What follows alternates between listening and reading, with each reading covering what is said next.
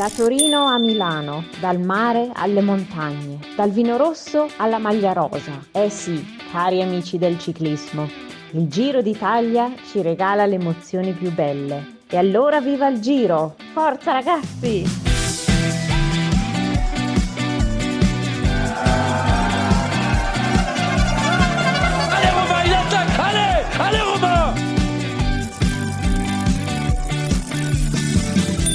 Der Radsport-Podcast.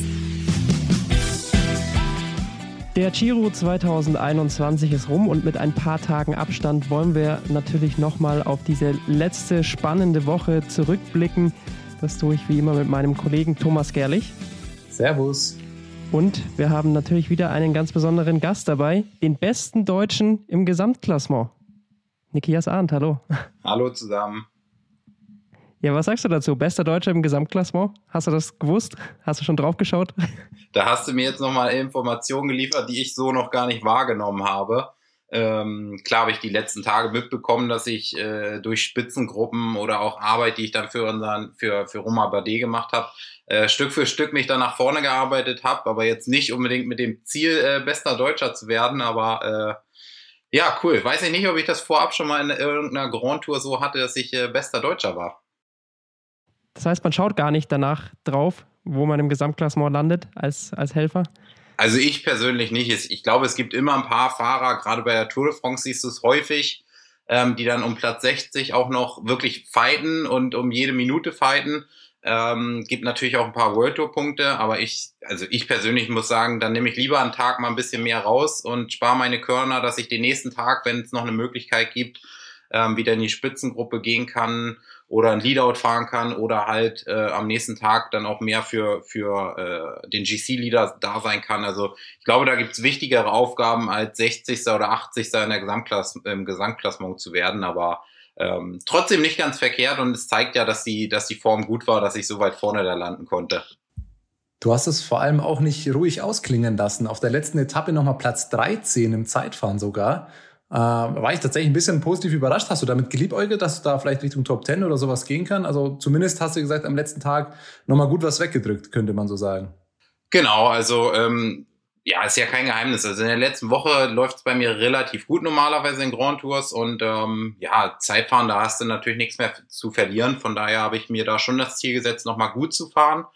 Ähm, aber das Level ist einfach extrem hoch. Also das interne Ziel für mich persönlich war ein Top 10. Jetzt ist es der 13. Platz geworden, mit dem ich auch wirklich sehr zufrieden bin. Aber wie gesagt, das Level ist schon wirklich extrem hoch. Also ich bin bessere Werte sogar noch gefahren, als ich mir ursprünglich vorgenommen hatte oder als wir mit unserem ähm, Trainingswissenschaftler durchgesprochen hatten. Da hatten wir ja eine gewisse äh, Zielsetzung für mich. Ich bin dann doch deutlich besser gefahren, aber es hat nicht für die Top 10 gereicht. Ähm, ja, aber wie gesagt, war nochmal ein schöner Abschluss, ein schönes Zeitfahren und äh, Platz 13 ist, glaube ich, jetzt äh, auf gar keinen Fall ein schlechtes Ergebnis. Wenn du jetzt schon Leistungsdaten ansprichst, würde es mich mal interessieren. Also man könnte ja denken, nach 20 Etappen, dass da jetzt keine allzu hohen Werte mehr oder vielleicht die Beine schon ein bisschen müde sind. Kann man über drei Wochen sogar noch ein bisschen, hat man irgendwie sogar, sogar noch einen Trainingseffekt, dass da sogar Leistungen hinten raus noch besser möglich sind, als man im Vorhinein gedacht hätte? Oder war das, was du meintest, die Leistung, die du vorher erwartet hättest, schon die mit Faktor 20 Tage sind in den Beinen und äh, Topwerte gibt's jetzt auch nicht mehr? Oder wie ist das nach drei Wochen? Also wächst man da, werden die Beine auch noch ein bisschen besser oder, oder wie, wie kann man sich das vorstellen?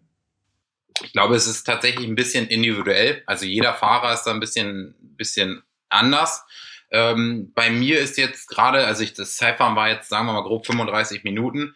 Ähm, alles, was so die, die Werte zwischen 20 Minuten bis, bis zu einer Stunde sind, ähm, hängen dann auch extrem tatsächlich noch mal ein bisschen von der Tagesform ab. Also den einen Tag kann es echt noch mal richtig gut gehen und den anderen kriegst du halt irgendwie gar keinen Druck aufs Pedal. Das kann schon auch passieren. Aber grundsätzlich, also wie gesagt, alles zwischen 20 bis 60 Minuten, ähm, ist sogar eine gewisse Steigerung bei mir gewesen. Also die Werte sind zum Teil besser gewesen als in der ersten Woche. Ähm, Wiederum muss ich auch sagen, gerade die ersten Tage in der ersten Woche habe ich mich auch einfach gar nicht so gut gefühlt, sondern bin mehr und mehr reingekommen und klar ist eine gewisse Ermüdung da, aber so, so Threshold-Werte, ähm, nö, die, die sind eigentlich fast, fast besser als in der ersten Woche bei mir dann noch gewesen. Vielleicht aber auch die Anstiege, wo man sie halt einfach mehr nutzen kann, ne? das muss man auch sagen. Und äh, Nee, genau. Also von daher waren, waren die Werte im Zeitfahren auf jeden Fall schon echt sehr gut. Sonst einfach drei Wochen Höhentrainingslager in Italien quasi, 21 Tage. So ungefähr. Wir müssen dann natürlich noch drüber sprechen, was äh, drei Tage vorher passiert ist. Es war eine Etappe, wir haben beim letzten Ruhetag schon drüber gesprochen. Man wusste, wenn noch mal was in Etappe für dich auch dabei sein sollte, dann wird's die sein. Am Ende zwei DSM-Fahrer, Platz drei, Platz vier. Du hast das Triple mit drei dritten Plätzen nicht perfekt gemacht. Was war da los? Das war knapp. Ich habe mir im Finish nochmal angeschaut. Ich dachte erst, du wärst sogar wieder Dritter geworden. Was ist da passiert? Ja, es war eine, eine sehr gute Etappe für uns, wie wir vorab auch gesprochen hatten, eine Etappe, wo ich gerne noch mal was versuchen wollte. Ähm, am Ende sind wir mit drei Fahrern tatsächlich da in der Spritzengruppe gelandet. Ähm, war ja auch die, war es die längste, also sie war 230 Kilometer, ich glaube, es war die längste Etappe im Giro, ähm, wo wir natürlich dann auch gut profitieren konnten. Wir sind erstmal gut durchgefahren, alle ähm, hatten einen riesen Vorsprung wussten natürlich auch, das Finale wird schwer. Wir wussten, dass Nico vielleicht, also Nico Denz, wir hatten ja zwei Nikos vorne, ähm, dass Nico Denz am ehesten dann vielleicht an den Bergen ein bisschen zu tun hat und haben dann einfach auch probiert, das, das clever zu nutzen. Also Nico Denz ist am Anfang ein bisschen mehr gefahren, dann als es in die letzten Wellen reinging. Und ähm, Nico Roach und ich wollten uns dann halt wirklich aufs Finale konzentrieren. Hat auch gut funktioniert. Aber man muss sagen, ähm, Bettiol war an dem Tag extrem stark. Ähm, der ist wirklich vorne wie so ein Moped vorne weggefahren. Und ähm, ja, erst war Nico Roach halt noch am Hinterrad. Das war die optimale Ausgangsposition. Also er ist mitattackiert und ich habe mich immer, also erst mit den ersten Leuten mitgesprungen und ich habe dann gesagt, okay, weil ich halt ein bisschen, bisschen schneller am Sprint bin, ich halte mich zurück und fahre dann immer, wenn der dritte, vierte, fünfte Mann aus der Gruppe losspringt, dann probiere ich halt mitzufahren. Das hat auch gut geklappt, nur leider am letzten Anstieg hat ähm, Nico Roach dann das Hinterrad auch vom Bettiol verloren. Und ja, dann an dem Tag müssen wir ganz klar sagen, also das Ziel war schon, war schon die Etappe zu gewinnen. Und da haben wir auch lange überlegt, ähm, ja, ob es nochmal Sinn macht, dass er auf uns wartet. Auf der anderen Seite haben, hat es der Teamchef oder der sportliche Leiter an dem entschieden, okay, lass ihn fahren, weil ich war ja mit vier, fünf Mann zusammen, dass die Jungs die Arbeit machen, uns wieder hinbringen und dann vielleicht nochmal zu Bettiol vorfahren. Ja, am Ende hat es nicht ganz gereicht, der hat durchgezogen und wir sind dann, ähm, haben uns dann in den letzten zwei Kilometern nochmal ein bisschen, bisschen attackiert. Und ähm, ja, dann wird Nico Roach am Ende Dritter und bei mir hat es leider nur für den vierten Platz gereicht. Also kein Podest. Wir sind enttäuscht. enttäuscht bin ich auf keinen Fall, aber es war schon die Etappe, wo ich auf jeden Fall, äh, wenn ich ehrlich bin, eigentlich gehofft habe oder, oder schon nochmal das Ziel hatte, auch einfach um den Sieg mitzufahren. Und das war dann schon irgendwann so bei, bei fünf, sechs, sieben Kilometern vor dem Ziel klar, okay, es geht hier jetzt nicht mehr um Sieg, dafür ist es einfach zu weit weg und auch zu stark. Ähm, aber es war ein super Rennen. Also auch da, klar, die Beine waren gut und ich bin wieder vorne mitgefahren und aus so einer Gruppe, wir waren 23 Mann, glaube ich, wieder Vierter geworden. Also ich habe schon wieder die Leistung gezeigt und das auch bestätigt. Aber wenn man da vorne in der Gruppe ist, am Ende will man, will man halt einfach um Sieg mitfahren oder den Sieg einholen, ne? Es an dem Tag wirklich schon krass war, wie du gesagt hast, von Bettiol war, war einfach brutal stark. Also ich kann es natürlich nur vom Fernsehen beurteilen, aber so wie das aussah, hat man hinten auch schon gemerkt, alles klar, der ist einfach nochmal äh, eine Stufe irgendwie besser als jeder andere an dem Tag und der hat das einfach so knallhart durchgezogen. Das war, fand ich von außen zumindest schon auch beeindruckend, äh, äh wie er da gefahren ist. Genau, und das, so hat sich halt für mich im Rennen auch angefühlt oder auch für Nico Roach. Wir haben natürlich im Nachgang darüber gesprochen. Ähm, und dann habe ich gedacht, okay, abends gucke ich mir jetzt nochmal so die Zusammenfassung an. Und auch da, für mich hat sich der Eindruck, den ich im Rennen hatte, oder klar, man hat ja gemerkt, wir kommen nicht wirklich dichter. Das hat sich dann in der TV-Übertragung, in den Bildern dann für mich auch einfach so wiedergespiegelt, ähm, dass er der Stärkste war. Aber wir waren halt zu dritt drin und wir hatten halt irgendwie schon die Hoffnung, dass man zu dritt ähm, das so nutzen kann, dass wir auch den stärksten Fahrer, wenn er halt alleine ist, dann vielleicht doch schlagen können. Wenn wir gerade schon bei den Ausreißergruppen sind, Insgesamt gab es neun Ausreißersiege, schon eine ordentliche Zahl für, für eine Grand Tour. Wie habt ihr es erlebt im Feld? Also es wurde viel immer um die Ausreißergruppen gekämpft, weil irgendwie auch klar war, dass äh, es vielleicht einige Ausreißergruppen schaffen. Aber äh, warum ist das so? Ist der Etappensieg hinten raus gar nicht mehr so wichtig bei so Grand Tours für jetzt das gesamte Feld? Also geht es da wirklich dann nur noch um die Interessen einzelner Teams oder warum kommen am Ende dann doch so viele Ausreißergruppen durch bei einer Grand Tour? Weil wenn man es jetzt mit einer Tour de France irgendwie so letztes Jahr vergleicht, da ähm, gibt es kaum welche, die da durchgekommen sind. Ja, also ich muss sagen, es war dies Jahr schon überraschend viele. Also gerade am Anfang, weil gerade am Anfang sind natürlich alle Teams noch frisch, haben ihre Sprinter noch dabei oder wen auch immer, also ihre Leute für fürs Tagesergebnis. Und ähm, gut, da wurde auch oft kontrolliert oder gefahren und dann hat es halt knapp nicht gereicht, den Ausreißer wieder einzuholen. Das muss man auch dazu sagen. Also wo das Feld schon eigentlich die Ambition hatte, okay, wir fahren jetzt heute noch im Tagessieg und es hat dann einfach nicht gereicht. Und hinten raus in der dritten Woche, gut, da kommt schon eher mal vor, dann ist der ein oder andere Sprinter ausgestiegen. Dann, wie gesagt, die Etappe, die wir jetzt gerade besprochen haben, ähm, ist natürlich auch eine 230 Kilometer Etappe gewesen, ähm, die Peter Sagan im Sprint sicherlich hätte gewinnen können. Aber dafür muss Bora dann noch 230 Kilometer fahren und wahrscheinlich hätte jeder andere Sprinter oder jedes andere Sprintteam, die noch im Rennen waren, äh, gesagt, mach das mal schön alleine, weil für uns ist das Finale zu hart.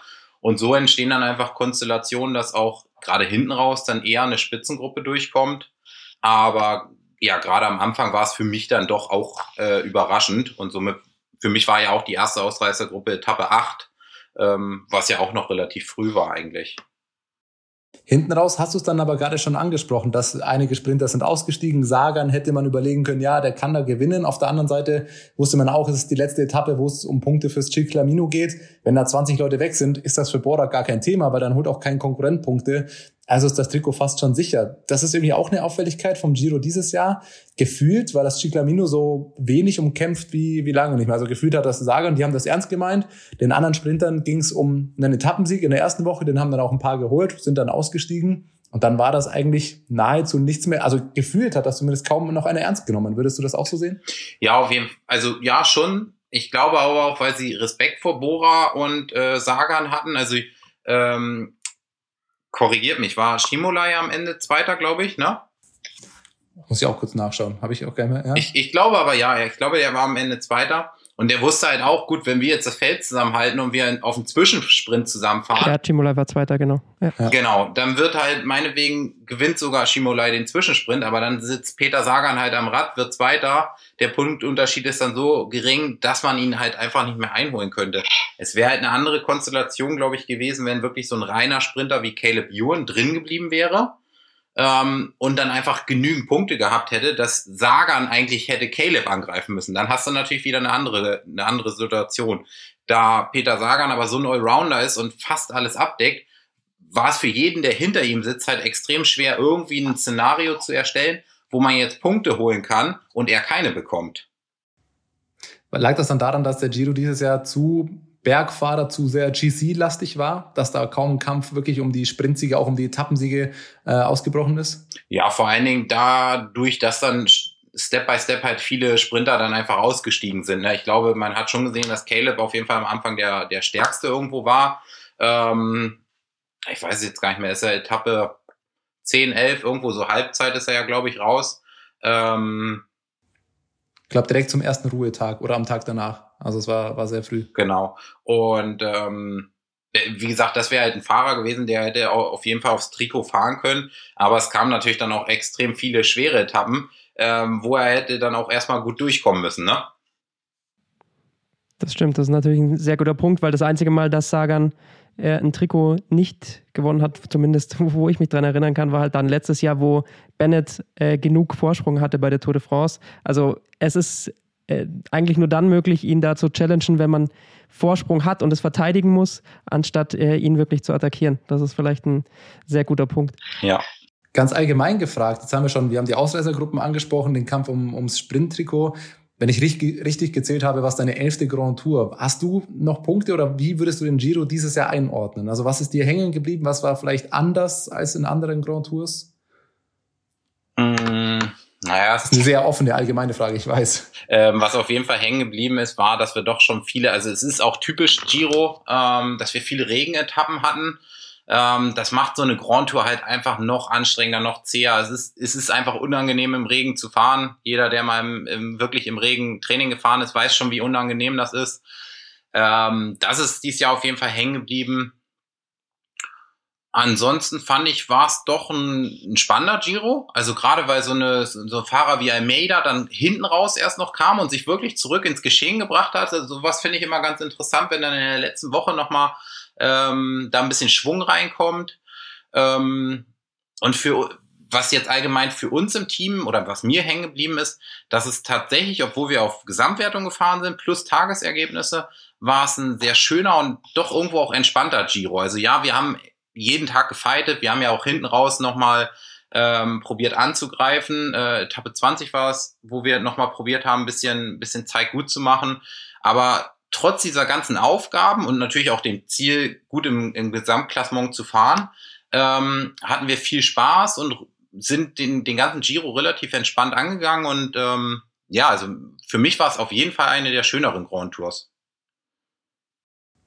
Du hast den Regen schon angesprochen. Ich kann dir sagen, weil ich an eben Etappe 20 auch als Zuschauer vor Ort war, auch für Zuschauer war das Wetter nicht so geil. Wenn du dann oben stehst und äh, ja, wir waren eineinhalb Stunden da, bevor ähm, Roman Bardet da vorbeigefahren ist. Dann kannst du ausrechnen, wie lange man noch warten musste, bis äh, Peter Sagan hinten im Gruppetto mal noch vorbeigebummelt kam. Und dann Regen oben bei vier Grad war auch nicht so geil, muss ich gestehen. Ja, genau. Oder bis ich dann mal vorbeikam. Nee, das stimmt. Es war auch extrem kalt. Ich weiß nicht, ob ihr, ich glaube, es waren irgendwie zwei, drei Grad da oben halt nur. Ähm, klar, wenn man da ein paar Stunden, also selbst wenn, wenn ich aktiv vorbeikomme, merke ich halt, wie kalt es ist. Ähm, ja, aber das gehört auch zum Giro halt einfach ein bisschen dazu. Ich hatte noch nie ein Giro, wo wirklich nur schönes Wetter war. Ähm, aber so den einen oder anderen Tag zumindest trocken oder den einen oder anderen Tag mehr trockenes Wetter wäre schon schön gewesen. Ja, kann ich mir vorstellen. Jetzt haben wir aber gerade schon über die 20. Etappe gesprochen, wo eben ihr oder euer Team nochmal was versucht hat, wo Roman Bardet dann auch nochmal attackiert hat. War dann äh, ja die, die, die letzte wirkliche Etappe ja vor dem Zeitfahren. Da können wir dann mal drauf kommen, wie jetzt der Sicht aus, äh, wie das äh, Giro aus Sicht von eurem Team lief. Ihr seid für, für Roman Bardet gefahren, das hat sich da relativ schnell ähm, herausgestellt. Am Ende ist er jetzt ähm, auf Platz 6, wenn ich jetzt richtig bin, glaube ich, reingekommen. Sieben, auf Platz 7, ein Meter war Sechster, genau. Ja. Das, heißt, so, das Zeitfahren hat noch mal ein bisschen was verschoben. Ja, stimmt, Zeitfall, ja, genau, das war's ja. Das hattest du ja letzte Woche angesprochen, dass man da eigentlich ein bisschen, bisschen Vorsprung noch braucht. Aber wie, wie zufrieden seid ihr mit dem, mit dem Ergebnis im Gesamtklassement? Oder hast du vielleicht auch mit Roman gesprochen? Wie, wie zufrieden wirkte er auf dich?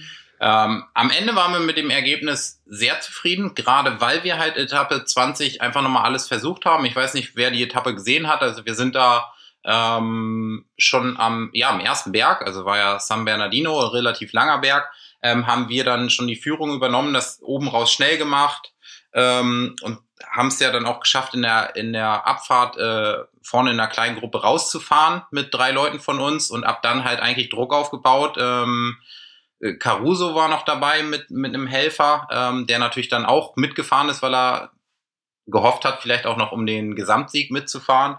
Ähm, Genau, und da haben wir halt probiert, alles nochmal rauszuholen und nochmal ein paar Plätze gut gemacht. Haben wir an dem Tag auch. Ich weiß gar nicht, ob wir ein oder zwei Plätze nach vorne gesprungen sind in der Gesamtwertung. Aber leider von der Zeit her nicht genug, dass es dann gereicht hat, die Platzierung zu behalten im Zeitfahren. Und wie ich das schon mal gesagt hatte, wir wussten schon, dass es, dass Romar jetzt nicht der beste Zeitfahrer ist und dass er da einen gewissen Vorsprung braucht. Ähm, vor dem Giro hätten wir sicherlich gehofft, dass wir noch weiter vorne landen. Aber so wie wir gefahren sind, ähm, wirklich eigentlich jeder einzelne Tag, alle, alle Ergebnisse, die wir eingefahren haben, haben wir wirklich als Team eingefahren. Und Romar hatte da echt gute Unterstützung von uns. Klar ist relativ früh Jai Hindley nach Hause gegangen, der natürlich dann auch gefehlt hat, um erstmal so eine zweite Karte zu spielen, aber auch als sicherlich letzter Helfer in dem, im letzten Anstieg in den letzten Kilometern.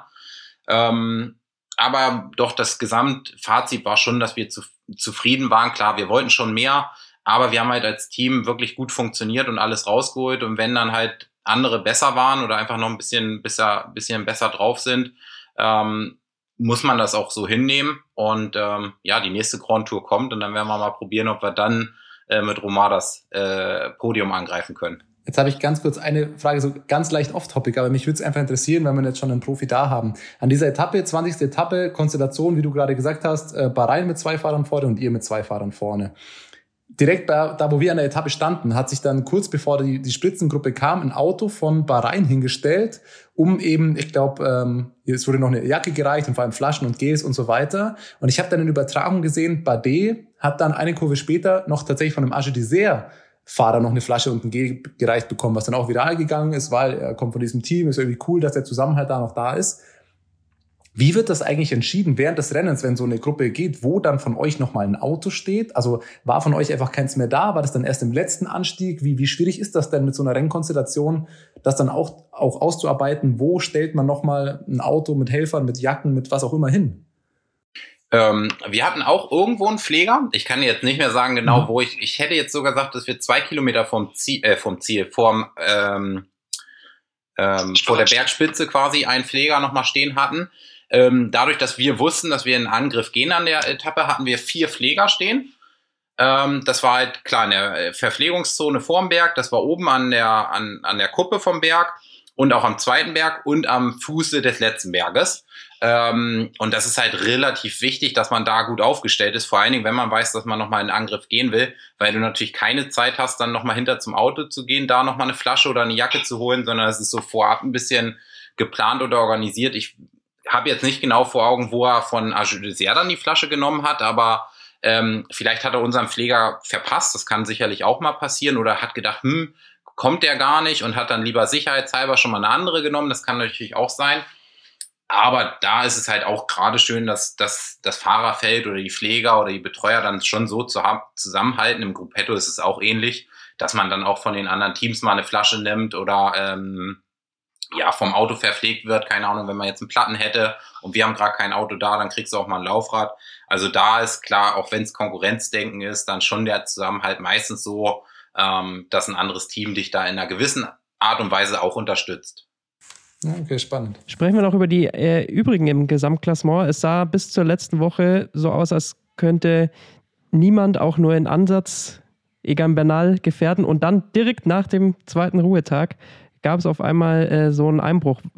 Wie erlebt man sowas dann im Feld? Ist da danach dann nochmal so eine, so eine andere Stimmung? Wird es dann da auch nochmal hektischer, weil die Leute auf einmal merken, oh, vielleicht ist der doch noch angreifbar? Wie habt ihr das aufgenommen? Ähm, ja, ich, also ich meine, Bernal hatte schon einen sehr soliden Vorsprung, aber die Konstellation in der 20. Etappe dann, wo Caruso halt von vorne gefahren ist, wie ein Wahnsinniger. Also man hat es ja wahrscheinlich gesehen, dass selbst Romar am Ende das Hinterrad einfach nicht mehr halten konnte. Ähm, das war schon nochmal sehr, sehr spannend. Vor allen Dingen auch überraschend, dass er dann noch so stark war. Aber ich glaube, wie gesagt, die Zeitabstände waren dann schon so groß. Ähm, ja, Ineos hat auch ein extrem starkes Team. Also Martinez hat wahrscheinlich auch äh, Ineos da ein bisschen den äh, äh, Nicht nur ein bisschen, ja. Der hat ordentlich gearbeitet hinten raus noch. Ähm, das hätte sonst ganz anders ausgesehen. Ähm, die Konstellation war natürlich für uns vorteilhaft, aber auch nachteilhaft. Also wir hatten Caruso vorne in der 20. Etappe mit dabei, der voll gefahren ist, also der uns quasi geholfen hat. Wäre er aber nicht drin gewesen, kann ich mir auch gut vorstellen, dass Ineos natürlich viel mehr rausgenommen hätte und gesagt hätte, komm, der Bardet ist uns eh nicht mehr gefährlich, der ist eh schon sechs Minuten hinter, hinterm Sieg jetzt lassen, geben wir dem einfach mal ein bisschen mehr Luft. Also man weiß jetzt nicht, wie es ausgegangen wäre, wenn er nicht dabei gewesen wäre. Aber für den Gesamtsieg äh, war das natürlich nochmal unheimlich spannend. Ja, Ineos hat auch so ein bisschen die Fahrweise geändert, hatte ich das Gefühl. Also in den ersten beiden Wochen waren sie dann doch sehr viel auf Attacke gebürstet. Da hat Bernal auch viel attackiert und wollte immer noch dem letzten Konkurrenten auch noch eins äh, draufdrücken und äh, den auch noch abziehen. Und dann ähm, bei der Attacke zum Beispiel, da ist Ineos ja nicht direkt äh, so wirklich äh, hinterher gesprungen oder so, sondern da haben sie ihren klassischen abwartenden Stil wieder gezeigt in der letzten Woche. Ja, ich glaube, sie wollten einfach kein Risiko gehen, waren relativ, hatten einfach, glaube ich, auch das Selbstvertrauen, dass sie es kontrollieren können, also unter Kontrolle bringen können und haben das dann halt so auch gemacht, aber wie gesagt, also ich glaube, ein ganz großer äh, oder ein wichtiger Punkt war da Martinez, der halt äh, wahnsinnig stark gefahren ist. Also der ist ja in, der, in dem letzten Flachstück nochmal, also in dem Valley da ein bisschen gefahren, dann noch den Schlussanstieg und so weiter. Ähm, wenn sie den da nicht mehr haben, dann sieht das schon anders aus. Da muss, glaube ich, äh, Egan Bernal einfach re äh, reagieren, weil ansonsten äh, wird schon eng, dass sie da die Jungs vorne im Griff behalten. Hat sich auch wieder gezeigt, äh, als Helfer relativ stark. Er ist dann auf dieser Etappe dann eben auch noch im Gesamtklassement auf Platz 6 vorgefahren und dann, glaube ich, mit dem Zeitfahren sogar auch noch auf Platz 5. Also wenn du so einen noch hast als Helfer, als Rainer, ist natürlich auch krass. Was ich, wenn man jetzt auf, aufs GC schaut, auf die drei Wochen gesehen, erstaunlich fand, dass echt Caruso, der ist lange unterm Radar geflogen, aber er war eigentlich der einzige, meiner Meinung nach, neben Bernal, der konstant gefahren ist. Ansonsten hat jeder, Yates hat am Anfang ein bisschen was verloren, dann hat er starke Tage gehabt, dann hat er aber wieder verloren. Ähm, bei Bardet ging es mir ein bisschen ähnlich, der hatte wahnsinnig starke Tage, aber dann an, an, an anderen Tagen auch wieder verloren. Bei wem es natürlich am krassesten war, war irgendwie Jao Almeida. Du hast ihn vorhin auch schon angesprochen. Nach der ersten Woche hatten ihn schon rausgerechnet, dann ist Remco zurückgefallen, dann hat er Zeit verloren. Am Ende ist er sich auch noch auf Platz, Platz 6 ist jetzt, glaube ich, im Gesamtklassement noch reingefahren. Da eben durch auch ein starkes Zeitfahren, hat, glaube ich, in der letzten Woche nochmal drei Minuten allein auf Bernal aufgeholt. Ähm, also wie, wie, wie hast du das denn wahrgenommen? Zum Beispiel bei Decoinic die Taktik oder auch ein Jao Almeida, der letztes Jahr am Berg irgendwie noch diese Defizite hatte, warum er dann hinten raus das rosa Trikot nicht bis ins Ziel fahren konnte. Dieses Jahr am Berg aber gerade in der dritten Woche einer der stärksten war. Mhm. Ja, es ist, ist ein bisschen schwierig zu sagen. Da lief natürlich auch am Anfang viel mit ähm, Remco Evenepoel, ähm, wo sie natürlich auch das Ziel hatten, auf Gesamtwertung zu fahren und er oft verpasst hatte oder die dann hinterherfahren mussten, Lücken zufahren mussten, der dann aber am Ende ja sich rausgestellt hat, dass er auch Probleme hatte, also doch nicht ganz so konstant war jetzt gerade nach seinem Comeback. Ähm, ich weiß auch nicht, ob, ob Almeida dann vielleicht mental auch einfach eine starke letzte Woche hatte, weil er gesagt hat, okay, jetzt probiere ich halt alles nochmal rauszuholen. Quickstep ist bis dahin in der Rundfahrt noch nicht groß in Erscheinung getreten. Ähm, und normalerweise kennen wir die ja doch ähm, als ein Team, was mindestens einen Etappensieg mit nach Hause nimmt oder halt auf jeden Fall immer super präsent ist. Und das waren die gar nicht. Und ähm, ja, vielleicht haben sie sich da einfach dann mental so ein bisschen freigefahren und gesagt, komm, du bist gut drauf, jetzt versuchen wir einfach nochmal. Und ähm, es hat sich auch herausgestellt, dass er dann einfach eine super starke äh, dritte Woche hatte. Jetzt, ähm, ich möchte deinen Platz im Gesamtklassement natürlich in allen Ehren halten. Ich würde aber behaupten, es lag auch mit daran, dass Emanuel Buchmann leider aussteigen musste aus der Gratur. Das wollte ich dich eigentlich letzte Woche schon fragen, jetzt noch ein bisschen nachgereicht. Wie hast du das aus deutscher Sicht eigentlich gesehen, dass die, die große Hoffnung auf einen Platz in den Top 10, 5, Top 3, was auch immer, da, da ausgestiegen ist? Kann man das überhaupt, wenn er ein anderer Fahrer aus einem anderen Team, ich meine, ihr habt genug zu tun während so einer Rundfahrt, aber wie betrachtest du es aus deutscher Sicht? Extrem schade. Also ich mag Emanuel sehr gerne. Ähm, ist auch immer mal ein Fahrer, mit dem man sich im, im Rennen, wenn es eine ruhige Minute gibt, äh, gut unterhalten kann. Und gerade die Art und Weise, wie er ausgeschieden ist, war extrem schade. Ähm, ich hatte dann abends auch äh, mit seinem sportlichen Leiter mal geschrieben und gefragt, ob alles okay ist. Hat er dann auch gehört, ja, er ist wieder im Teamhotel und alles soweit okay. Dann war ich natürlich erleichtert und erstmal froh, dass es ihm gut geht. Das war ja auch das Wichtigste. Aber ansonsten schon, schon schade. Ähm, dass er ausscheiden musste und am Ende nicht dabei war.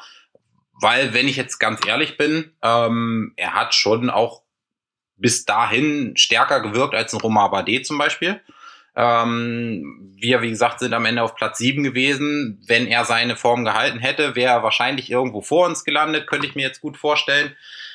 Ähm, ja, ist, ist schade, aber ähm, drei Wochen sind lang und es passiert halt immer wieder, dass äh, Gesamtklassementfahrer oder auch andere Fahrer aufgrund von Stürzen aussteigen.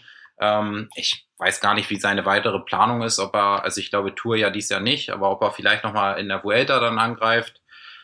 Olympia vielleicht? Was traust du ihm noch zu, vielleicht für dieses Jahr? Weil Olympia ist ein schweres Rennen. Ich weiß nicht, wie es bei deinen Plänen, können wir auch gleich noch drüber sprechen. Äh, ob Olympia vielleicht, was traust du ihm da zum Beispiel zu? Ähm, ist eine gute Strecke für ihn. Vielleicht aber auch die Kombination mit ähm, Schachmann, Maximilian Schachmann. Ich glaube, auch er könnte ein guter Kandidat dafür sein. Sind jetzt auch zwei Teamkollegen, die sich vielleicht dann wirklich auch gut unterstützen können, weil sie sonst auch ähm, zusammenfahren. Genau, also ich kenne seinen Plan nicht genau. Ähm, ich kenne den erweiterten Olympiakader so ein bisschen. Ja, da stehe ich auch auf der Erzähl Liste. Erzähl doch mal. Ähm, ja, ich weiß gar nicht, wie viel da offiziell ist oder nicht offiziell ist. Ähm, ich ich, ich nehme jetzt einfach mal raus zu sagen, dass das Emu da äh, auch klar aufgelistet ist. Ähm, ich bin auch aufgelistet. Ähm, am Ende diesen Monats wird, glaube ich, die endgültige Nominierung dann kommen. Und ich glaube, dass wir grundsätzlich da ein sehr starkes Team haben. Und falls jetzt Emo hingehen sollte, ähm, glaube ich, dass das da natürlich schon, äh, dass das nochmal ein Rennen ist, wo er wirklich ein gutes Ergebnis fahren kann. Ähm, ansonsten, wie ich eben meinte, ich, ich weiß es wirklich nicht, aber ich könnte mir vorstellen, dass er vielleicht danach dann auch nochmal die Vuelta angreift. Wobei man jetzt auch gucken muss, wenn er Olympia gut mit dem Höhentrainingslager vorbereitet, bist du da relativ ähm, gut eingespannt. Und ich glaube, zwei Wochen nach Olympia fängt dann schon die Vuelta an. Ähm, aber ich denke und hoffe, dass wir ihn bei einem dieser Rennen ähm, schon sehen werden. Und wie gesagt, Olympia, der Parcours würde ihm auf jeden Fall liegen. Ähm, mir eher als Helfer. Also äh, da werde ich jetzt nicht um den dritten Platz mal wieder kämpfen. Ähm, aber ich würde die Jungs unheimlich gern da unterstützen. Und ähm, ja, gucken wir mal, was da noch kommt. bei euch im Team? Also wird jemand wie Bade auch wahrscheinlich zu Olympia fahren, oder? Also würde ihm ja wahrscheinlich auch liegen. Ähm, tatsächlich, ich weiß es nicht. Wir hatten vorab kurz schon so ein bisschen gequatscht. Ähm, war selten, also ist das erste Jahr auch bei mir, wo, wo Rennprogramm doch ein bisschen unklarer ist, aufgrund von Olympia-Themen. Ähm, weiß ich es bei mir selber noch nicht mal. Ähm, und äh, ich weiß es auch nicht bei Romar. Ähm, ich, wir hatten, klar, wir hatten beim Giro drüber gesprochen. Ich weiß, dass er Olympia gerne fahren würde. Ähm, aber wie da endgültig entschieden wird, ähm, weiß ich tatsächlich jetzt nicht, nein. Aber wäre natürlich auch ein Parcours für ihn, auf jeden Fall, ja. Und sonst, wir haben, du hast eben gesagt, im Vorgespräch schon gesprochen, für dich geht es dann direkt schon weiter nach Belgien, ähm, direkt schon wieder. Und ansonsten ist es bei dir noch unklar, wenn du es dir raussuchen könntest, was wären so deine zwei, drei Highlights noch für den Rest der Saison? Ähm, ja, also ich zwei große gute Kombinationen könnte ich mir könnte ich mir vorstellen. Bei mir persönlich könnte ich mir jetzt vorstellen, tatsächlich direkt in die Tour zu starten, weil ich einfach echt gut drauf bin aktuell und die Form nutzen würde. Und die Tour de France dann in Kombination mit Olympia wäre wäre ein mega Traumjahr, muss ich ganz ehrlich sagen. Dann wird man tatsächlich von Paris direkt äh, nach Tokio fliegen. Ähm, alternativ ähm, könnte ich mir aber auch vorstellen, das Highlight so jetzt erstmal auf, auf Tokio zu setzen, wenn ich, wie gesagt, nominiert werde ähm, und danach nochmal in die Vuelta zu gehen. Und falls es für die Olympianominierung nicht reicht, ähm, dann könnte ich mir halt auch die Vuelta gerade zum Abschluss der Saison nochmal gut vorstellen, dass man da nochmal eine zweite Grand Tour reinbekommt. Ähm, aber wie gesagt, das wird sich in den nächsten Wochen äh, rauskristallisieren, wie dann äh, der Rest des Jahres aussehen wird. Ich würde jetzt mal behaupten, alle Optionen sind eigentlich ganz okay soweit. Alle Optionen sind ganz okay, aber tatsächlich ja auch wirklich noch sehr, sehr offen, was halt äh, bei mir auch zum ersten Mal so ist, dass ich wirklich selber noch ganz äh, keine ganz klare Linie da habe dann wünschen wir dir natürlich, egal was letztendlich dann auf dem Kalender steht, ganz viel Erfolg für diese Aufgaben, für diese Highlights und sagen vielen Dank, äh, dass du dir immer während dem Giro hier die Zeit genommen hast, äh, uns da Insights von vor Ort zu geben und jetzt auch im Nachhinein nochmal drauf zu blicken. Hat uns sehr viel Spaß gemacht. Ich hoffe, dir auch. Ähm, und dann hören wir bestimmt irgendwann mal wieder voneinander. Genau. Nee, also hat auf jeden Fall Spaß gebracht, euch da äh, ein bisschen mitzunehmen auf den drei Wochen oder jetzt auch nochmal in der Nachbereitung. Und ähm, ja, wir werden uns bestimmt in der Zukunft irgendwann nochmal hören. Jetzt lassen wir dich erstmal in Ruhe. Jetzt hast du erstmal WhatsApp-Pause. genau, danke. Auch mal ganz gut. danke dir. Jonas Bayer kommt dazu, frisch von der Formel 1 zurück. Ich sag mal so, Formel 1 und Radsport haben seit dem letzten Giro-Zeitefahren auf jeden Fall ein bisschen was gemeinsam. Thema Boxenstopp. Ja, das ist richtig. Man versucht schnellstmöglich das zu machen, ohne jetzt in, äh, irgendwas von der Formel 1 erzählen zu wollen. Aber es geht zur Sache. Zu, zudem muss man ja eine andere, ähm, einen anderen Punkt finden, wo es eine Übereinstimmung gibt. Letztes Jahr war ja noch McLaren am Start äh, als, als Teamsponsor. Die haben das aber ihr Projekt aufgegeben. Deshalb äh, jetzt nur noch die Boxen-Stops bei Filippo Ganna. Sonst hatten wir doch noch die, die Uhren noch als Übereinstimmung auch. Die Fahrer, die auffällig große Uhren tragen. Das stimmt. Bei der Formel 1 haben die ja immer aufgedruckt, auf ihren Handschuh haben sie immer die Uhren noch bei der Fahrt. Also geht ein bisschen in aller Philipp, eifert den Jungs nach in den schnellen Autos. Oh, jetzt hast du natürlich ein Stichwort gebracht. Ich glaube, Lukas will auch darauf angesprochen werden. Äh, ich glaube, von selber würde es wahrscheinlich sagen, Lukas, nimm uns mit in diesen emotionalen Moment, den du gestern miterlebt hattest. Dein neues Rad, du hast gestern ein neues Rad dir abgeholt. Wie war's? Ja, das schönste Gefühl ist natürlich, wenn man morgens aufwacht und das Erste, was man sieht, ist das neue Rad. Jetzt habe ich heute allerdings äh, bei dem Kumpel gepennt. Das heißt, oh. dieses Gefühl habe ich dann erst morgen.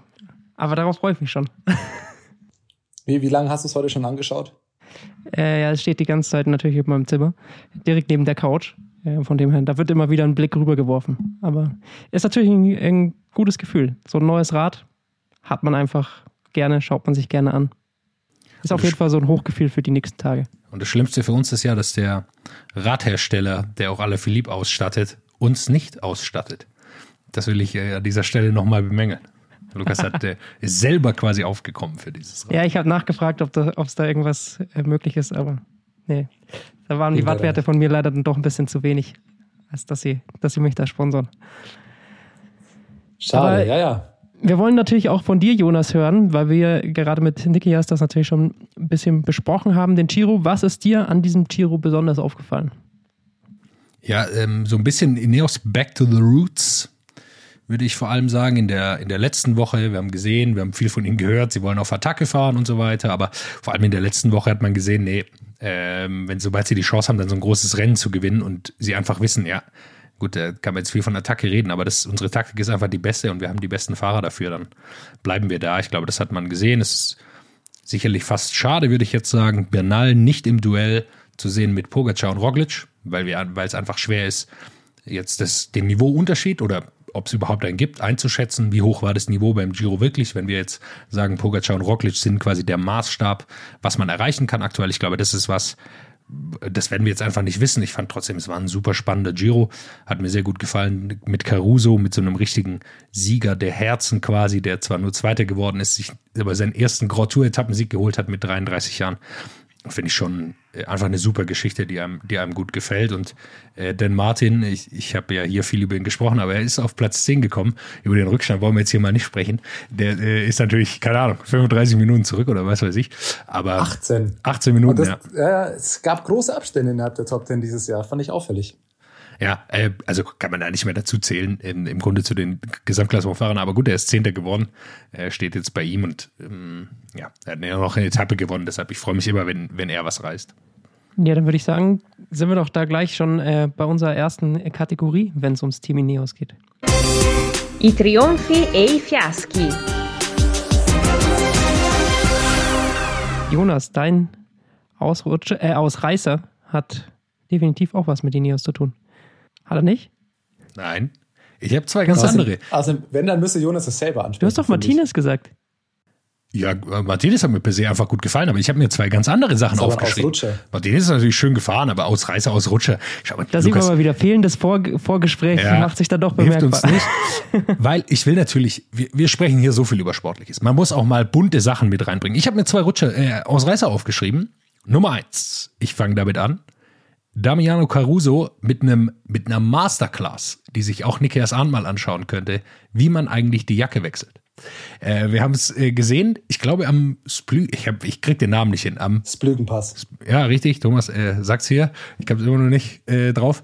Stand dort. Äh, er kommt äh, da oben an und er will, glaube ich, noch, er hat die Jacke gewechselt am Ende des Tages. Er hatte eine an, zieht die dann aus, weil er sieht, sein Helfer ist da und er hat diese Jacke, glaube ich, in fünf Sekunden ausgezogen. Thomas, es war keine 50 Meter von dem entfernt, wo du standest. Das war sehr beeindruckend. Man hat dich im Hintergrund natürlich auf den Fernsehbildern gesehen, braucht man gar nicht drüber sprechen. Äh, Habe ich dich sofort erkannt, hinten, sicherlich einen halben Zentimeter groß, jemanden anders anfeuernd. Äh, das fand ich sehr beeindruckend. Und zum Zweiten, weiterer, ich bin, bin ja hier auch für die äh, Haare zuständig und weiterer Ausreißer. Brusthaar von Simon Yates. Das finde ich sehr gut. Er hat immer seine Jacke so ein bisschen offen gehabt, äh, sein Radtrikot, und er hat, äh, man traut ihm nicht zu, so wie er aussieht, aber er hat ein ordentliches Brusthaar, das er da immer präsentiert hat. Ich, ganz ehrlich, ich weiß nicht, wie, wie lange uns verschiedene Leute schon hören, aber wir hatten Brusthaar schon mal als Ausreißer. Richtig. Ich mache mir Bei der langsam Tour. Sorgen. Ja, bei, ich, äh, ich finde es aber immer gut, äh, wenn die das dann so präsentieren. Weil mir schien auch Simon jetzt, er hat es auch ein bisschen mit Absicht gemacht, weil es gab auch Tage, da war es jetzt nicht so anstrengend und sein Radtrikot war trotzdem bis zu, zur Hälfte offen. Und die meisten haben natürlich noch ein, ähm, irgendein ein Unterhemd unter ihrem Radtrikot, das hat er natürlich nicht äh, gehabt. Und ich glaube, er hat das präsentiert. Das war bei der Tour letztes Jahr, da, ich erinnere mich nicht mehr an den Namen von Total Direct Energie, der ist da immer mit massiver Behaarung gefahren. Ich muss sagen, ich, ich fände das tatsächlich äh, bisschen kritisch, weil wenn man so viel Brüste hat, hat man doch immer Angst bei diesen hautengen Anzügen oder Radtrikots, die sie da haben, dass du dir das im Reißverschluss da einklemmst. Ich glaube, das ist nicht so angenehm. Ist kein Problem, wenn man es nie zumacht, wie Simon Yates. Da, vielleicht kriegt das einfach nicht rein. Deswegen Ja. hat das die ganze Zeit offen. Ja, will ich ihm nicht vorwerfen. Er hätte jetzt noch ein kleines Goldkettchen. Ah, könnte auch bald in äh, Castro-Brauxel im Ruhrgebiet äh, ein Freibad leiten. Ja, starker Vergleich. Ja, was, was ich mir auch noch gedacht habe zu Ausreißern und Ausrutschern, das hat ein bisschen damit zu tun. Äh, Ich möchte jetzt einfach eine, eine kleine Geschichte erzählen, was ganz lustig war vor Ort. Ich war ja am Splügenpass oben gestanden und genau da, wo er, wo Caruso die Jacke auch gewechselt hat, da stand ja, also er hat deswegen die Jacke gewechselt, weil genau dort ein Auto von seinem Team von Bahrain Victorious eben stand. Äh, Und das ist auch ganz, ganz interessant, das mal dann vor Ort zu sehen, was du im Fernsehen gar nicht mitbekommst. Da stehst du am Pass und wartest eh schon eine Stunde, bevor die Leute kommen und alles. Und dann so 10, 15 Minuten, bevor das Feld kam, kam dann erstmal noch ein Auto, irgendwie ein Teamauto dahin und stellt sich dann die Kurve. Man hat schon gemerkt, okay, die suchen einen Platz, wo man noch was reichen kann. Es waren da halt auch ein paar Fans. Die Fans stellen natürlich ihre Räder irgendwo auch ab. Und jetzt war es nicht ganz klar, ob Bahrain genau da sein Auto abstellen will, wo eigentlich die Räder stehen. Und das ist ja dieser Team, ich weiß nicht, wer das war, von, von Bahrain ist auf jeden Fall mal aufgestanden. Dem hat das nicht gepasst, dass da ein paar Räder stehen. Hat die einfach genommen und woanders hingestellt. Dann kamen sofort drei, vier Italiener auf ihn losgerannt und gesagt, fass mein Rad nicht an, so ungefähr. Es war kurz kritisch, würde ich sagen. So viel würde ich sagen. Es war kurz hitzige Stimmung. Wie das jetzt gelöst wird, ob das Auto da steht oder wo die Räder hinkommen und so weiter. Am Ende hat es natürlich geklappt. Ähm, es waren alle irgendwie happy. Weiß ich, vielleicht hat man dann noch mal eine Flasche irgendwie ausgetauscht oder wie auch immer. Aber es war kurz auf jeden Fall hektische Stimmung.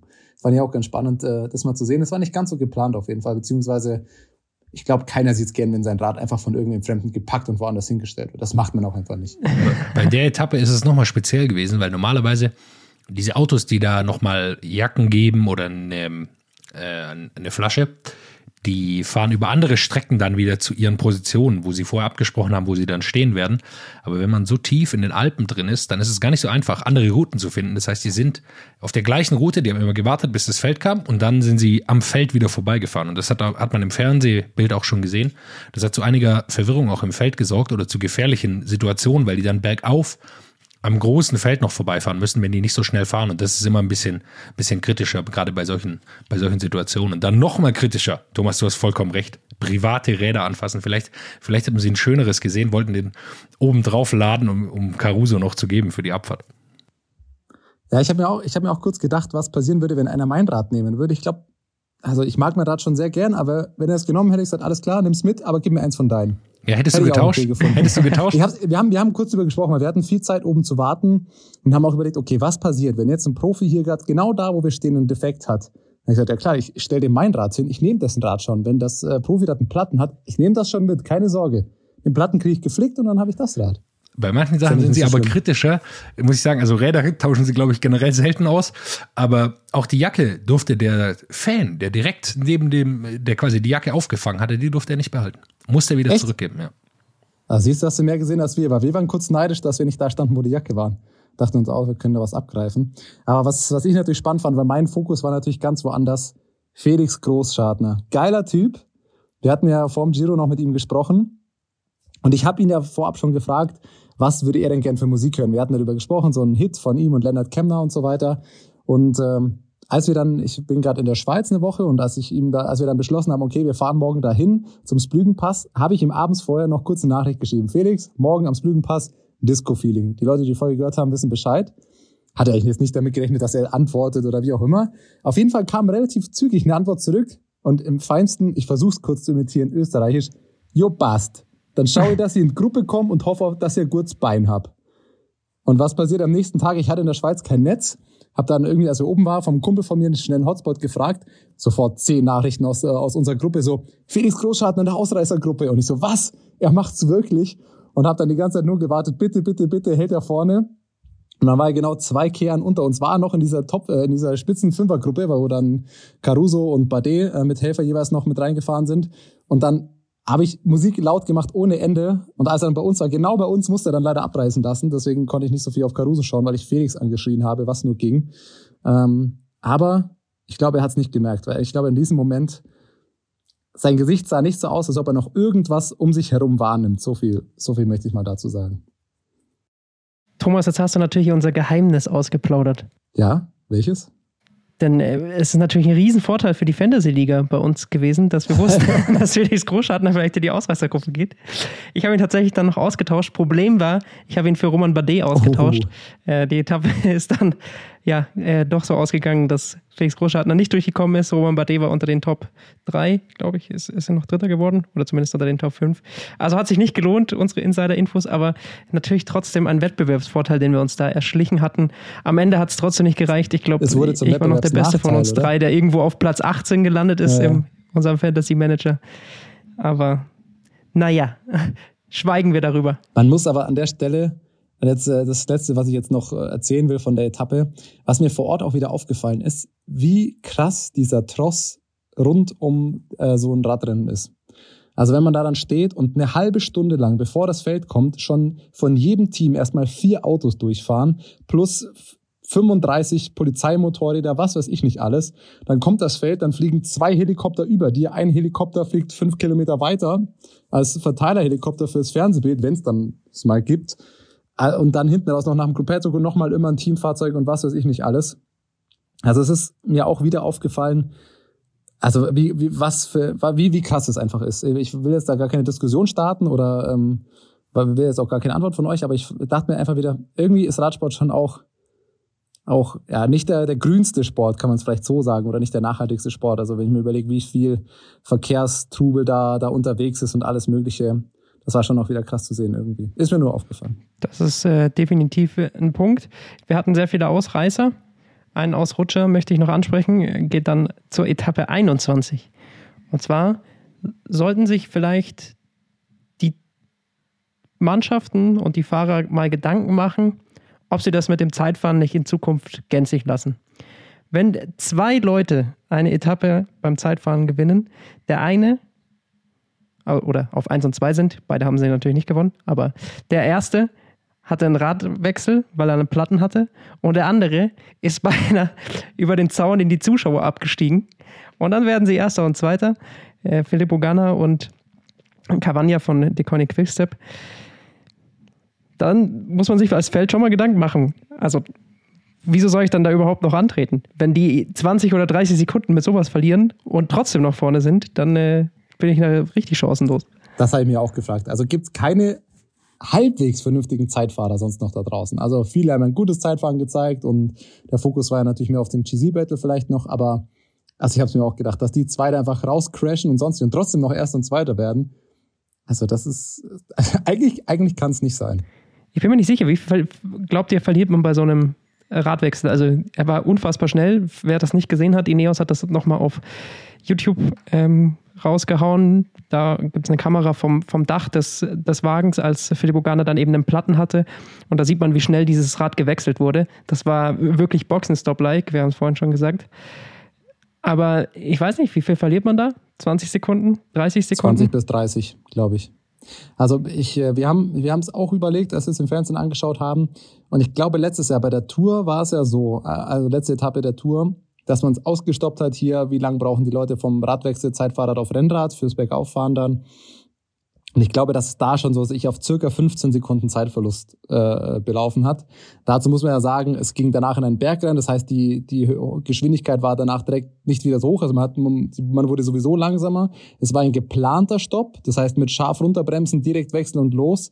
Und äh, ich glaube, wenn du einen Platten hast, musst du das, also erstens fällt dir das auf, dann musst du das erstmal kommunizieren mit dem Wagen, ähm, dann bremst du nicht so knallhart ab und du bist eben auf einer Geschwindigkeit, ein Gunner, der hat am Ende immer noch einen 53er Schnitt gehabt, das heißt, der fährt da mit 55, 56 kmh in dem Moment, muss erstmal mit einem Platten bremst er auch nicht mehr so Vollgas ähm, runterbremsen, das Team muss ihm ein Fahrrad geben und bis er dann erstmal auch wieder auf diese 50, 55 kmh kommt, ich glaube, dass du da schon 20, 25 Sekunden auf jeden Fall verlierst. Der Vorteil für Gunner war ja, dass mit einem Platten kann man das einigermaßen noch halten. Also er hat ja, das wird jetzt nicht, er hat nicht einfach angehalten und dann gehofft, dass irgendjemand das Rad bringt, sondern das wird, werden die kurz besprochen haben. Er wird es gesagt haben, Platten und dann werden sie kurz abgestimmt haben, wo sie halten.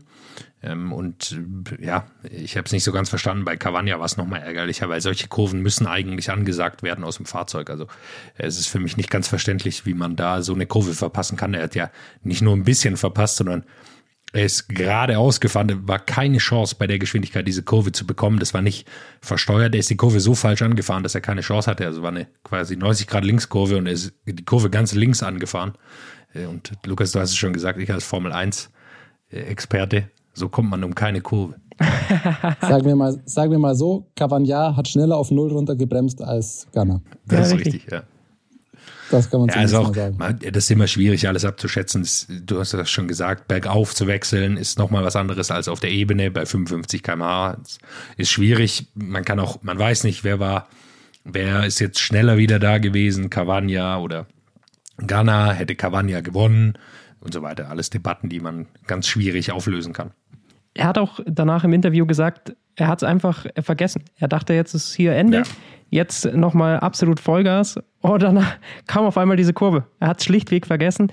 Also ich äh, will da jetzt äh, Dekonik nicht unterstellen, dass sie nicht vorher die Strecke durchgegangen sind. Das äh, scheint mir dann doch Fahrfehler. Ich frage mich trotzdem allerdings, ist da nicht dahinter einer, der die Kurven ansagt, nochmal aufs Ohr? Oder äh, hört man das dann vielleicht in, in so einer Situation, wo man so komplett im Tunnel und schon am Anschlag ist, nicht mehr richtig? Also da lief auf jeden Fall irgendwas von der Kommunikation trotzdem ein bisschen falsch.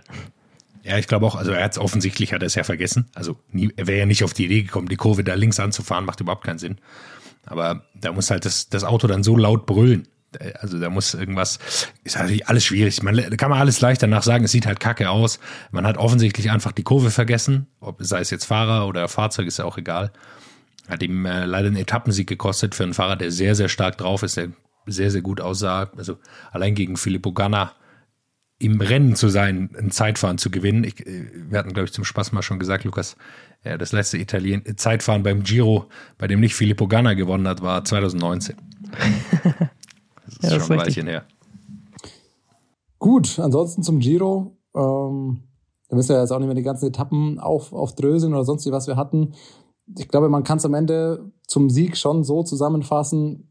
Bernal der beste, der konstanteste Fahrer. Trotzdem kann keiner eine Grand Tour fahren, ohne nicht einen schlechten Tag zu haben. Ja, und Oder? bei Bernal glaub, ist natürlich der Unterschied. Sein schlechter Tag, da ist er, glaube ich, immer noch Vierter geworden oder was. Also das. Äh, genau. Also, er hat an seinem schlechten Tag nur auf zwei Fahrer Zeit ja, verloren. Also er hat da äh, vielleicht nicht einen richtig schlechten Tag, würde ich ihm jetzt sicher attestieren. Caruso zum Beispiel hat auch keinen schlechten Tag. Er hat einfach, glaube ich, nur nicht ganz die Klasse gehabt von dem Bernal, ist aber eine super Giro gefahren. Muss man nochmal hervorheben. Auch, glaube ich, ein sehr gutes Zeichen, würde ich nochmal sagen, von Tobias Voss. Ich habe ja den schon ein bisschen abgeschrieben gehabt, hatte ich im letzten Podcast schon gesagt, aber der, ich fand, der ist eine sehr gute Giro gefahren. Mir schien, dass Jumbo Wismar exaktes Team hatte. Wenn sie so eine Teamleistung bei der Tour haben, dann sind sie gut drauf. Plus, sie brauchen halt einen Kapitän dazu. Den haben sie dieses Mal irgendwie vergessen gehabt beim Giro. Oder Bennett hätte das sein sollen. Hat da nicht geklappt, aber sie hatten eigentlich eine gute Truppe beisammen. Kuhn Baumann sah sehr gut aus. Also, die haben ein sehr breites Team, was Helfer betrifft. Sie brauchen natürlich einen Kapitän. Dann kommen wir zum nächsten Etappenrennen. Und da möchte ich gerne einen Punkt von dir aufgreifen, Jonas. Es ist schade sicherlich, dass wir Bernal nicht im direkten Duell gegen Pogacar und Roglic sehen. Aber Ineos hat einen anderen Fahrer, der, glaube ich, auch ganz spannend ist im Duell mit den beiden äh, zu sehen, dann bei der Tour de France. Und der fährt gerade bei der Dauphiné auch wieder richtig stark, Garen Thomas. Er hat die Etappe an diesem Donnerstag, die fünfte, bei der Dauphiné gewonnen. Beim Zeitfahren allerdings bei der vierten Etappe hat er so ein bisschen, ja, jetzt nicht Federn gelassen, aber man hätte zumindest erwartet, dass er das Ding gewinnen kann und hinten raus ist er ein bisschen eingebrochen. Er hat auf jeden Fall Federn gelassen und das, das darf eigentlich nicht passieren, äh, weil das war eine ganz klare Pacing-Strategie, die da fehlgeschlagen hat. Wenn man sich überlegt, Garen Thomas war, glaube ich, beim ersten Zeitcheck, hatte er sogar die Bestzeit, glaube ich, und ähm, hat hinten raus so viel Zeit verloren. Er hat es auch danach gesagt, das war, eine Pacing, war ein Pacing-Fehler und ähm, ich glaube, es war, es war schon noch ein bisschen auffällig, welche Teams. Also ich weiß nicht, ob es dann daran lag am Streckenrekon, also wie gut die Strecke bekannt war, ob die manche Teams vielleicht nicht, äh, nicht gut genug angeschaut haben. Aber es ist schon auffällig, dass jetzt Teams wie zum Beispiel Astana oder Bora, de Koenig, dass die einfach doch ein konstantes Zeitfahren gefahren sind und bei Ineos und ein paar andere, zum Beispiel Garen Thomas, einfach in der zweiten Hälfte massiv Zeit verloren hat. Also das heißt massiv, aber es war ein relativ kurzes Zeitfahren und einfach ein Vergleich ähm, das hat vom Pacing einfach gar nicht mehr gepasst und ähm, ich glaube, es waren am Ende 20 oder 24 Sekunden. Kennt man von Ineos normalerweise nicht, dass solche Fehler passieren. Das hätte sicherlich auch nicht passieren sollen. Ähm, Richie Port ist dann noch das Konstanteste aus deren Team gefahren, aber für Garen Thomas musste eigentlich mehr drauf rauskommen. Dazu möchte ich ganz zwei Sachen anmerken. Zum einen, absolut richtig, ich glaube auch, dass er da Federn gelassen hat. Und zum zweiten, äh, darf ihm das bei der äh, bei der Tour nicht passieren. Ich glaube, er muss bei der Tour im Zeitfahren Zeit gut machen auf Tadej Pogacar und Primoz Roglic, so schwer das auch ist. Also die sind auch sehr gute Zeitfahrer, aber das muss man erstmal ich würde doch sagen, dass er grundsätzlich der bessere Zeitfahrer ist und am Berg eher ein bisschen federn lassen wird oder keine Zeit abnimmt. Wird man sehen, wie es sich ausgeht. Du ist nur die, meine grundsätzliche Einschätzung. Zudem zu dieser Pacing-Strategie. Es gibt äh, die Movistar-Doku auf Netflix, hat, ist in eine zweite Staffel gegangen. Ich habe äh, hab ich äh, schon gesehen, glücklicherweise. Äh, es war ein großer Spaß. Sie haben zum einen äh, kurz am Rande erwähnt, dass Nothing's Going to Stop Me aus dem Titelsong haben sie rausgeschnitten, die Schweine. weil sie offensichtlich gemerkt haben, ja, da stoppt uns doch schon einiges. Aber äh, das dahingestellt. Und äh, da haben sie aber mal, und da wurde so beiläufig ein DIN A4-Zettel von Enric Maas in die Kamera gehalten vor so einem Zeitfahren. Und da hat man gesehen, wie stark dieses Pacing vorherbestimmt ist. Also es ist für uns ja erstmal, für, gerade für mich, der sich da nicht so gut auskennt, ähm, sehr überraschend gewesen. Da sind dann Streckenabschnitte, sehr kurze, also das war, glaube ich, ein 20 Kilometer Zeitfahren und es waren sicherlich 20 Abschnitte, die sie sich eingeteilt hatten, wo schon mit Wattwerten drauf stand, was wann gefahren wird. Also wie genau sowas vorbereitet wird, ist, glaube ich, von außen erstmal gar nicht so ersichtlich und ich glaube, da ist genau, Thomas, wie du sagst, die Pacing-Strategie dann fehlgeschlagen bei Ineos. Was ich mich da frage, ähm, natürlich geht das nach Watt, aber ich würde behaupten, Garen Thomas kennt sich auch ganz gut und weiß schon auch, wie er sich pacen muss. Ich glaube mehr, dass das damit zusammenhängt, dass er die Strecke einfach nicht gut genug kannte oder falsch eingeschätzt hat. Und da frage ich mich eben, weil ich habe die Bilder gesehen von Lukas Pösselberger, über den müssen wir gleich noch sprechen. Geil, wie der da fährt. Wie Bora zum Beispiel. Aus dem Auto, alle, das ganze Team ist vorab schon mit dem Zeitfahrrad mit dem Auto die Strecke abgefahren am Vormittag. Das kennt man ja von der Tour zum Beispiel auch. An der letzten Etappe haben wir auch die Bilder gesehen, jeder ist den Berg schon mal vorher locker hochgefahren, wie auch immer, dass man die Strecke einfach kennt. Und dann kann ich mir nicht vorstellen, wie das passieren kann. Also ich würde behaupten, dass äh, Thomas die Strecke einfach nicht abgefahren ist, weil er einfach nicht genug Bescheid wusste, wie das Profil nämlich ist. Und ähm, nee, das, das ich nicht. wundert mich eben. Äh, das die ist, glaubst du nee. nicht? Aber wie, wie, wie kann er sich dann so verschätzen? Ja, menschliches Versagen, ehrlicherweise. Also es ist einfach eine Fehleinschätzung. Also es, es, kann einfach passieren, dass man Sachen falsch einschätzt. Wie schwer jetzt so ein Anstieg ist, waren relativ schwere Anstiege dann am Ende. Ähm, und ich glaube, das kann einfach falsch, äh, falsch laufen. Also dass man einfach sich verschätzt hat, äh, wie schwer das dann wirklich am Ende ist. Das kann passieren, das ist natürlich scheiße. Bei der Tour wird das alles nochmal deutlich äh, äh, expliziter vorbereitet. Wir haben gesehen, dass Primoz Roglic zum Beispiel nach der Baskenland-Rundfahrt schon ein Zeitfahrstrecke abgefahren ist. Also da wird es alles, die waren da schon, haben sich die alle angeschaut. Nicht nur eine. Ich glaube, Roglic hat mittlerweile jede Etappe ja, der Tour schon aber gesehen. Äh, über verteilt, das wollte ich nur sagen. Also ja. die haben mhm. sich jetzt, das wird nochmal deutlich mehr vorbereitet. Das wird ihnen da nicht passieren, aber es kann auch einfach eine Fehleinschätzung sein. Also es spricht ja auch nichts, man kann ja auch über, über Roglic letztjähriges Zeitfahren bei der Tour sagen, ja, vielleicht haben sie sich auch falsch eingeschätzt. Also erstmal die Beine falsch eingeschätzt zu den Wattwerten, die sie sich rausgeschrieben hatten. Und dann kann es natürlich auch zum kleinen Einbruch kommen oder jetzt hier bei Thomas einfach äh, zu einem Nicht-Sieg bei einem Zeitfahren bei der Dauphiné. Wird er auch überleben. Er wurde geschlagen von Lukas Pöstelberger. Äh, der, der geil Ferker bei der Dauphiné hat auch ähm, in der Ausreißergruppe oder über einen Ausreißer im Endeffekt da äh, die zweite Etappe war es ja, glaube ich, die er gewonnen hat und behält sich immer noch mit einem Sekunde, mit einer Sekunde Vorsprung da im Führungstrikot. Das ist natürlich äh, eine geile Geschichte, auch ein cooler Typ. Ähm, auf der anderen Seite Jetzt habe ich vergessen, was ich gerade sagen wollte. Ich hatte gerade noch einen Punkt. Lukas, überbrück du erstmal, ich komme gleich wieder. Naja, Garen Thomas ist auf jeden Fall nicht in schlechter Form. Wir haben es schon angesprochen, er hat dann die fünfte Etappe gewonnen. Ähm, das wollte ich sagen, danke. Es gab äh, letztendlich, äh, war es noch keine schwere Bergetappe, es ist auch so eine äh, wellige Etappe, gab zum Schluss ein paar Wellen. Ähm, also noch keine großen Zeitabstände. Trotzdem muss man sagen, dass äh, Garen Thomas wohl, so wie er aktuell fährt, mit der Top-Favorit bei dieser Dauphiné ist und äh, Bora kann sich nicht nur nicht beschweren. Ich meine, sie haben erstens das gelbe Trikot mit Lukas Pöstelberger aktuell und Wilko Keldermann sieht auch sehr, sehr gut aus. Ähm, hat auch ein starkes Zeitfahren auf Platz 4, glaube ich, ähm, Vierte, ja. absolviert. Hat da nochmal einen Riesenschritt gemacht mit Bora. Also ist nochmal, war immer schon ein guter Zeitfahrer, aber ist, hat beim Zeitfahren nochmal einen richtigen Schritt nach vorne gemacht, auch Anfang des Jahres. Also er ist schon ein sehr, sehr gutes Zeitfahren gefahren. Ich glaube, was ganz spannend ist zu sehen bei dieser Dauphiné zusätzlich noch ist, ähm, wie viele Tour-Etappen auch aussehen können, weil es ja doch ähnliche Profile sind. Die Dauphiné ist einfach eine Vorbereitungsrundfahrt für die Tour. Wir haben viele Klassikerprofile mit kurzen, steilen Anstiegen nochmal drin. Jetzt zum Ende kommen auch die größeren Berge, aber man sieht, dass, dass John Thomas generell auch bei so einem Punch und äh, bei einem Zielfinish das eigentlich, äh, das keine Bergankunft ist, dass er auch da reinhalten kann und wie Roglic zum Beispiel auch oder Pogacar auch da eine Klasse hat, die er, die er reinwerfen kann. Oder heute, wenn er einfach als erstes um die Kurve fährt. Ja. Das wollte ich nämlich eigentlich sagen. Heute richtiger Schlitzohr. Äh, war eine Etappe und ich glaube, es war so eineinhalb, 1,3 Kilometer vor dem Ziel. War eine, so eine richtige 180-Grad-Kurve. Also einfach nur so ein Wendepunkt, so eine richtige Haarnadelkurve, würde man wahrscheinlich in der Formel 1 sagen, Jonas, keine Ahnung. Ähm, Und äh, Ineos ist da einfach in, als in vorderster Front reingefahren und Garen Thomas eben als erster um diese Kurve rum und hat dann richtig reingetreten. Und das Feld hat sich da so, also das hat sich einfach so in die Länge gezogen, es mussten so viel, ab, so viel abgebremst werden, dass Garen Thomas direkt mal drei, vier Sekunden nach der Kurve einfach Vorsprung hatte und das einfach ins Ziel gerettet hat. Also es war einfach nur richtig um die Kurve rumgefahren. Er hat hinten raus, hat ein bisschen zu früh ähm, dann wieder locker gelassen. Also er hätte fast den Sieg noch verschenkt, aber heute mal richtige Schlitzohr-Taktik gezeigt hat sich so heute den Etappensieg geholt und da zumindest, glaube ich, zehn Sekunden oder so auch wieder im, im GC ein bisschen gut gemacht. Lukas, wann war das? Äh, oder Thomas, erinnert ihr euch? Ähm, De Konig hat mal eine ähnliche Taktik gemacht, da waren sie aber zu zweit, da hat alle Philipp dann einfach aufgehört zu treten. Ich glaube, es war mit Stiba. Stiba fährt als erster um die Kurve, alle Philipp an zwei und alle Philipp hört einfach auf zu treten. Und dann äh, fährt Stiba vorne weg. Hat er, glaube ich, nicht ganz gereicht zum Sieg, aber ich erinnere mich, ich, es könnte äh, Tireno oder sowas gewesen sein. Das war aber eine spannende Taktik. Ich glaube, es war Tireno ja, Adriatico. Das war auch eine spannende Taktik. Also Kurven sind immer kritisch im Finale. Das war nämlich das, wo dann, glaube ich, Van der Poel gewonnen hat. Also ich glaube, das war ja, genau. äh, Tirreno Adriatico. Ansonsten muss man noch zur Dauphiné sagen, einer, der da jetzt nicht aufs GC, aber richtig in Form ist, Sonny Colbrelli. Drei zweite und ein erster Platz. Ja, und der scheint momentan in absoluter Topform Die ersten zwei zweiten Plätze auch ein bisschen wegen äh, Dummheit äh, verschenkt. Also, dass da Ausreißergruppen durchgehen, das ist jetzt nicht zwangsweise der Fall. Ähm, Können die Ausreißergruppen bitte äh, mal wieder ernst genommen werden?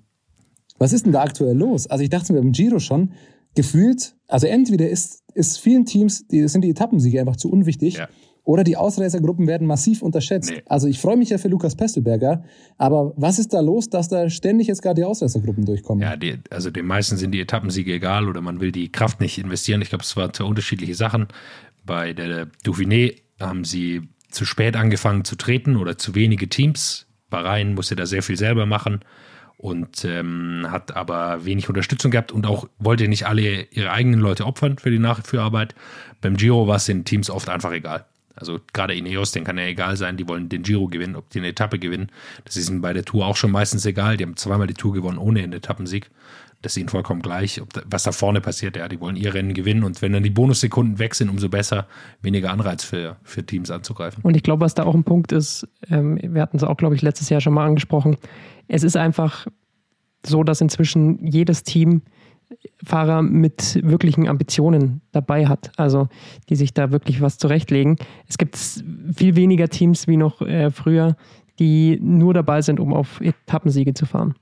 Also es ist ähm, erstmal in jedem Team irgendwie ein, ein Superstar mit dabei oder ein, ein großer Fahrer mit dabei, der da versucht, was im GC zu reißen. Oder in sehr, sehr vielen Teams. Nicht in allen, aber in sehr, sehr vielen. Ansonsten zu Dauphiné noch. Wir werden es dann die nächsten Tage wahrscheinlich hauptsächlich sehen, äh, was da abgehen wird. Die siebte Etappe ist es mit einem, mit einem langen Bergfinish, ähm, wo schätzungsweise der Gesamtsieger gekürt werden wird. Auch morgen und, und am Sonntag dann eben noch Bergetappen. Und ähm, da wird es dann, vor allem, da werden wir dann sehen, wie, wie gut G wirklich in Form ist. Er hat es ja bei der Tour de Romandie war es ja, glaube ich, wo er schon gezeigt hat, dass er absolut in Form ist wird man mal sehen, von Roglic werden wir keine Vorbereitungsrundfahrt mehr sehen. Ähm, da kann man aber, denke ich, einfach mal so davon ausgehen, dass er in guter Form zur, zur Tour kommen wird. Und Pogacar wird es dann die Slowenien-Rundfahrt noch fahren. Tour de Suisse beginnt nächste Woche. Ähm, auch da sind noch ein paar Leute in Vorbereitungsfahrt. Das heißt, wir werden jetzt die nächsten ein, zwei Wochen nochmal richtig sehen können, wer wie gut in, in Form ist, bevor es dann ja auch schon bald wieder zur Tour geht. Es geht ja Schlag auf Schlag. Absolut. Da können wir uns darauf freuen. Ansonsten ähm, war ähm, noch ein wichtiges Frauenrennen in Thüringen, die Lotto Ladies Tour. Äh, ich habe mir ein paar Etappen angeschaut. Liane Lippert sieht wieder ganz gut in Form aus. Also die hat da ähm, einige Male mit ins Finish reinhalten können äh, und freut mich für sie, weil wir hatten es ja ein bisschen äh, schon mal diskutiert hier, dass sie ein sehr schwieriges Frühjahr hatte, auch krank war. Ähm, und da scheint sie aber das jetzt sehr, sehr gut überstanden zu haben. War eine gut besetzte Tour. Lisa Brennauer war auch aus deutscher Sicht dabei. Die haben sich da durchaus immer wieder vorne gezeigt. Also ähm, aus deutscher Sicht definitiv ähm, ein schönes Rennen gewesen. Absolut, sie kommt da hinter Lucinda Brand, Lotte Kopecki und Emma Norsgaard im GC auf Platz 4 rein. Äh, Liane Lippert hat wieder gezeigt, dass sie zur Weltspitze absolut dazugehört. Und ja, genau wie du gesagt hast, schwieriges Frühjahr gehabt, jetzt wieder in Form. Kann man nur hoffen, dass es im Rest der Saison weiter gut laufen wird und dass da die Ergebnisse auch wieder kommen werden, dass die Anlagen und dass äh, die, die Leistung dazu hat sie ja, hat sie ja allemal und hat sie ja auch schon gezeigt. Was bei den Frauen natürlich auch noch krass ist, ähm, muss man einfach sagen, ist der Transfer. Äh, das erinnert so ein bisschen an die Superteams. Lotte Kopecki geht einfach zu SD Works. Ist jetzt auch kein so schlechter Move für SD Works, kann man, glaube ich, sagen. Nee, Lotte Kopecki hat wieder ein, gezeigt, dass sie einfach ja, ein riesen Nachwuchstalent ist, wenn es überhaupt noch äh, als Talent gilt. Ähm, sie gehört schon zur absoluten 25, Weltspitze dazu. Ja. Ähm, und hat, äh, glaube ich, eine Etappe auch gewonnen. Mhm, die vierte. Die vierte, ähm, wo sie ein sehr, sehr starkes Finish wieder gezeigt hat. Ähm, also das kann sie. Sie kann bei diesen schweren Rennen, das war dann auch äh, so ein Rennen hinten raus, äh, Klassikerprofilmäßig, ging es äh, ein paar Hügel hoch. Und das kann sie einfach. Sehr, diese sehr, sehr schweren Finishes fahren. Und das ist gerade im Frauenradsport sind diese Eintagesrennen einfach äh, sehr, sehr hoch angesehen, sehr, sehr wichtig. Und von dem her ist das definitiv ein sehr, sehr guter Move von SD Works. Zu Lotte Kopecki, um das einfach nur einzuordnen. Ich habe es auch gerade nochmal nachgeschaut, wie gut sie ist. Wenn ich jetzt richtig gezählt habe, sind es 14 Renntage. In 10 davon ist sie Top 5 gefahren. Die schlechteste dieses Platzierung dieses Jahr. Die schlechteste Platzierung ist Platz 17. Und da hatte sie, glaube ich, einen Platten. Kann sein. Das kann, also ich glaube, das war, war das Amstel oder so. Bei irgendeinem von den Rennen hatte sie, ich glaube, das war Amstel, da hatte sie dann so ein, was, was, was? Strade Bianche. Ah, nee, okay, da, da weiß ich nicht. Aber was? bei irgendeinem von den, von den äh, holländischen oder belgischen Rennen war es, hatte es einen Plattensieg da gestoppt. Da weiß ich auch, dass sie nicht unter die Top Ten gefahren ist. Viel mehr, glaube ich, gibt es nicht zu sagen. Dann hören wir uns nächste Woche wieder mit dann entweder G als Sieger der Dauphiné oder es macht ja. jemand anders. Wir schauen uns das auf jeden wer? Fall an. Es, geht es muss natürlich auch ein Tipp kommen. Also wenn man sagt, G ist der Favorit, wer, wer soll sonst gewinnen? Wer gewinnt die Dauphiné? David Godu. Gott, muss ich erstmal runterscrollen. Da hat er schon eine Minute Rückstand. Ja, der ist gut drauf. Ich habe jetzt einfach einen Namen gesagt. Hat er wirklich schon eine Minute Rückstand? Ja, Pesti bringt ins Ziel, sage ich. Ja, ja. das ist der betrunkene Tipp, oder? Geil wär's. Ja, das ist, nee, das ist der äh, Drunk Bet, ja. Nee, das wäre hart. Also Kopf sagt Chi, Herz sagt äh, Lukas Pösteberger und der Drunk, puh, wen soll man das? Miguel Angel Lopez, Movistar, wäre witzig. Ion Isagire könntest du auch, könntest du machen von Astana. Wilko schaut auch echt gut aus. Also Wilko. Einige gute Namen dabei. Kreuzweig noch, 40 Sekunden hinten. Alles in Ordnung. Ja, Kreuzberg bin ich gespannt. Ich hoffe, der nochmal ganz rankommt, aber. Lopez, Ben ja. O'Connor. Gute Fahrer dabei. Wir schauen Klar. uns an. Es geht Richtung Tour de France. Da werden alle Topfahrer schön langsam heiß, wollen in Topform kommen. Auch wenn wir Roglic und Pogacar nicht sehen, glaube ich, kann man bei der Dauphiné schon mal da einiges dann für die Tour de France mitnehmen. Dann hören wir uns nächste Woche. Bis dahin. What's up? Der Radsport-Podcast. WhatsApp ist eine M945 Produktion. Ein Angebot der Media School Bayern.